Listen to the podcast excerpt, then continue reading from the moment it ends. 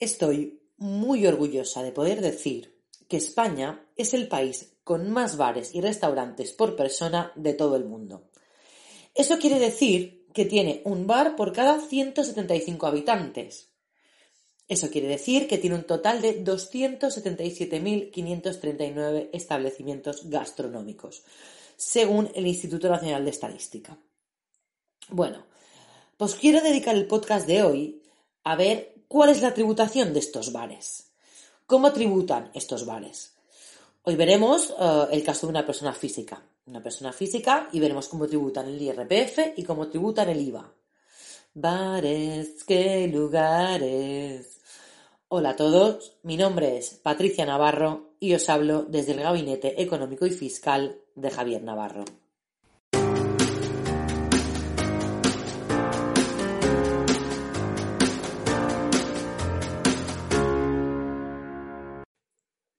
Me he animado a hacer el podcast porque el otro día entró un cliente en el despacho y en la primera reunión que tuvimos, antes de hacer el presupuesto ni nada, lo primero que le pregunté fue, ¿y tú cómo tributas? Y el cliente me miró raro.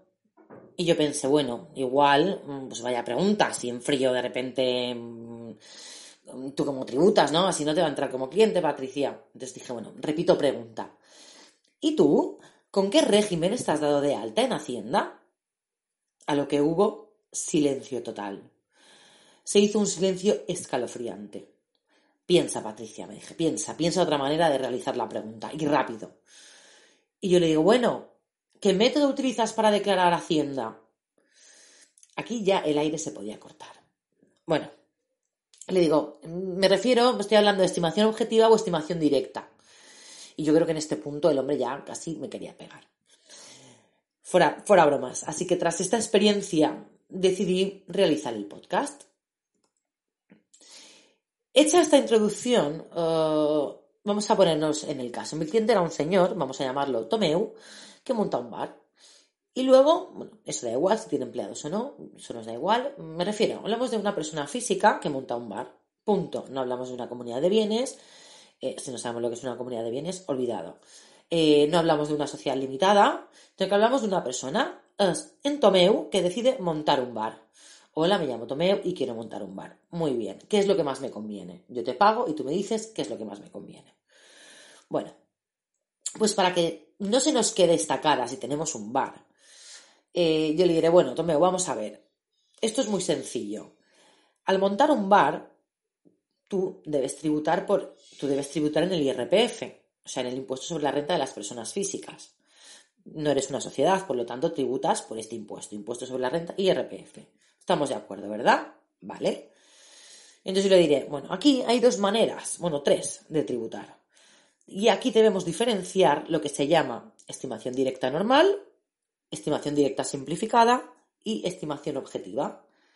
Es decir, para que no nos asusten las palabras, hablando mal y, hablando mal y pronto y le diré, mire, mm, TOEFL. En el IRPF tenemos estimación directa, y aquí podemos tener estimación directa normal, estimación directa simplificada. Yo lo estimo directamente, o podemos tributar mediante lo que se, lo que se denomina estimación objetiva. Que la estimación objetiva, ya la propia palabra lo dice un poco, es una especie de a ojo de buen cubero, para que nos entendamos. Pero vamos a verlo detalladamente.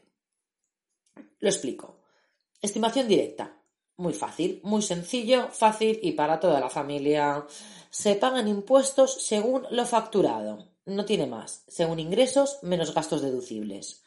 Aquí tengo que recordar que no entra el ticket del veterinario. Es decir, según el beneficio que hayamos obtenido. Ah, datos reales. Tengo tanto de ingresos, facturo tanto. He puesto tantas olivas y tantas cervezas y y he comprado tanto y he tenido tantos gastos.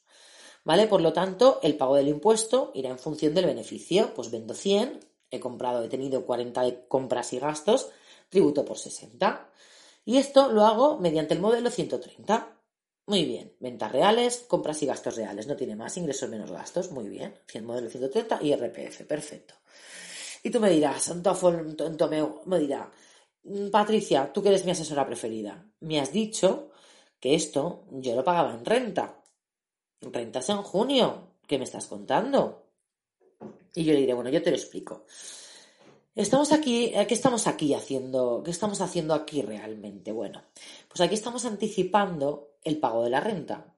Y en vez de dárselo todo junto a Hacienda, em, en vez de dárselo todo junto a Hacienda, en junio, que es el periodo de renta, yo se lo voy a ir dando trimestralmente.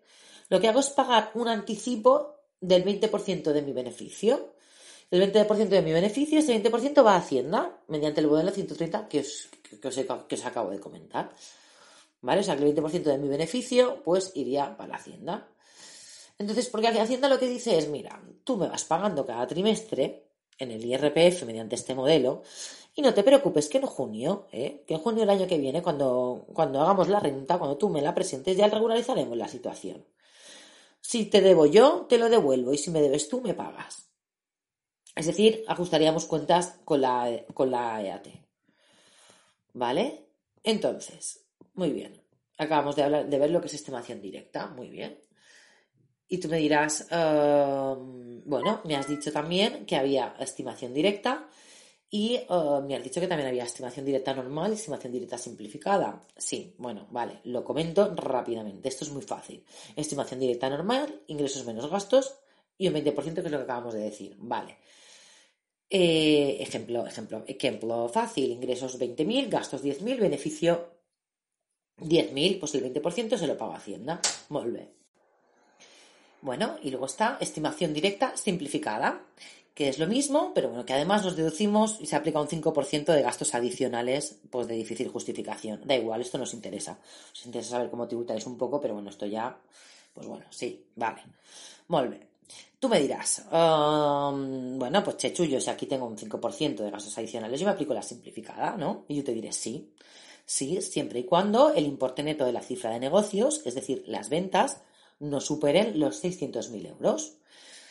O sea, sé, vamos, que la mayoría va, vamos por simplificada, ¿vale? De acuerdo, pues vamos al lío. Ahora vamos al lío porque vamos a hablar de lo que se llama estimación objetiva o también llamado comúnmente tributación por módulos. Y aquí es muy curioso porque los datos no son reales. Aquí hacemos una estimación objetiva. Aquí Hacienda hace una previsión de los rendimientos. Hacienda hace una previsión de los ingresos.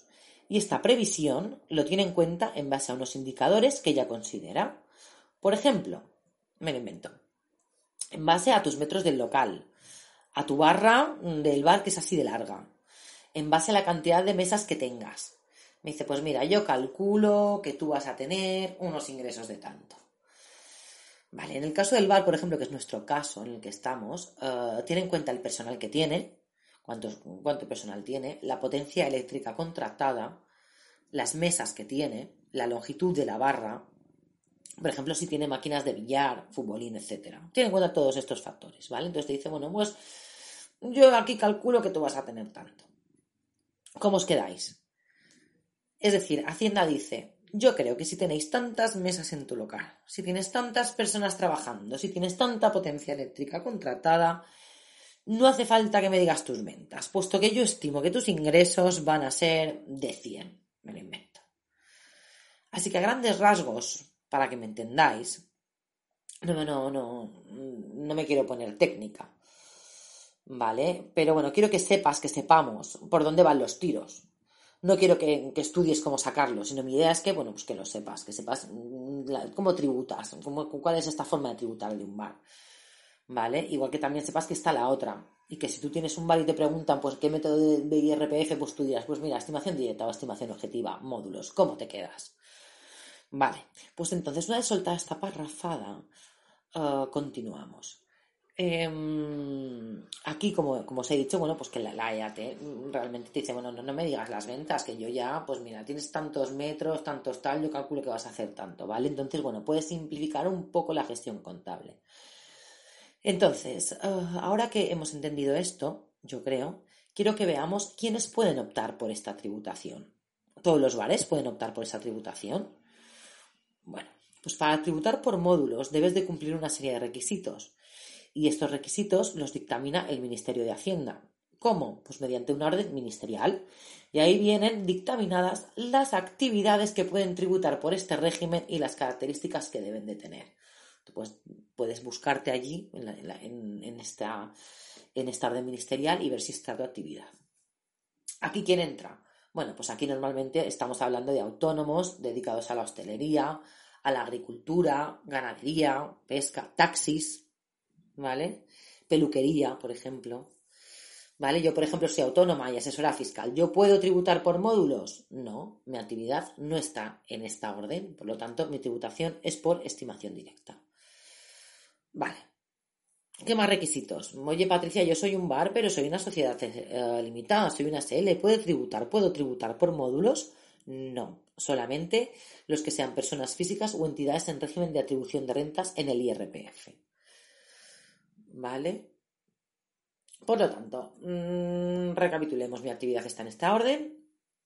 Yo soy un bar, soy un autónomo, ¿qué más? Bueno, pues en el caso de un bar, el volumen de los rendimientos íntegros, es decir, la suma total de los ingresos en el año inmediato anterior, no puede superar los 250.000 euros.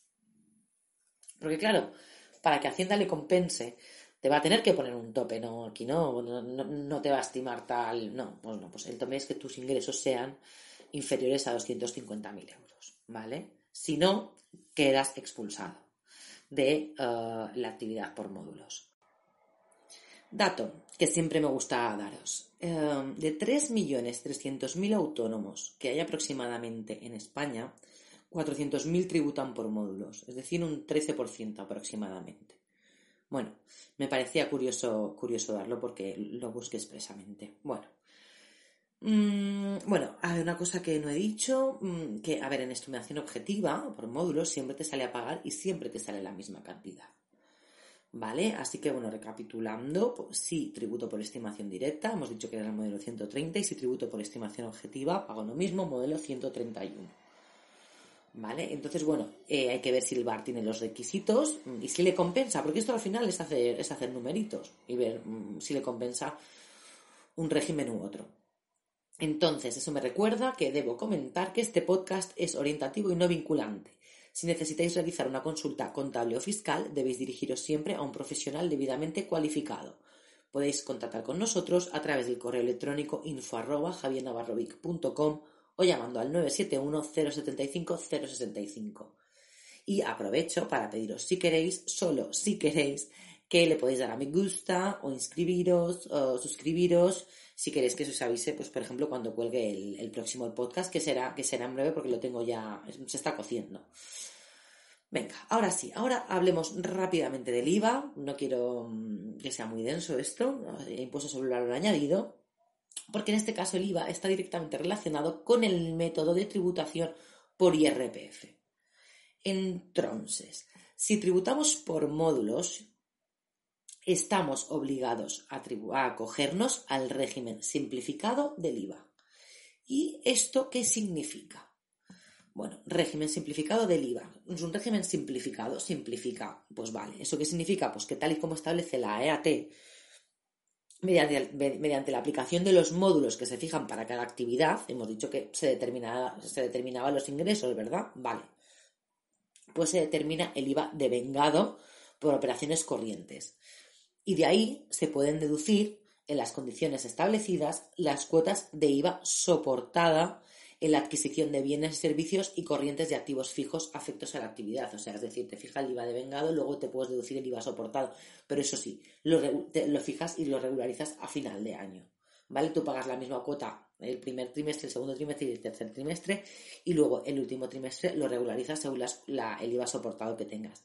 Eso sí, el resultado de esas operaciones IVA devengado, IVA emitido menos bueno, IVA soportado, eh, no puede ser inferior a un mínimo que se establece para cada actividad. Pero bueno, eso nos da igual, eso el estudio ya nos corresponde a nosotros. Eso es para que tengáis una idea de que si, bueno, si tributas por un lado en módulos, mm, también tienes que tributar por el régimen simplificado del IVA, ¿vale?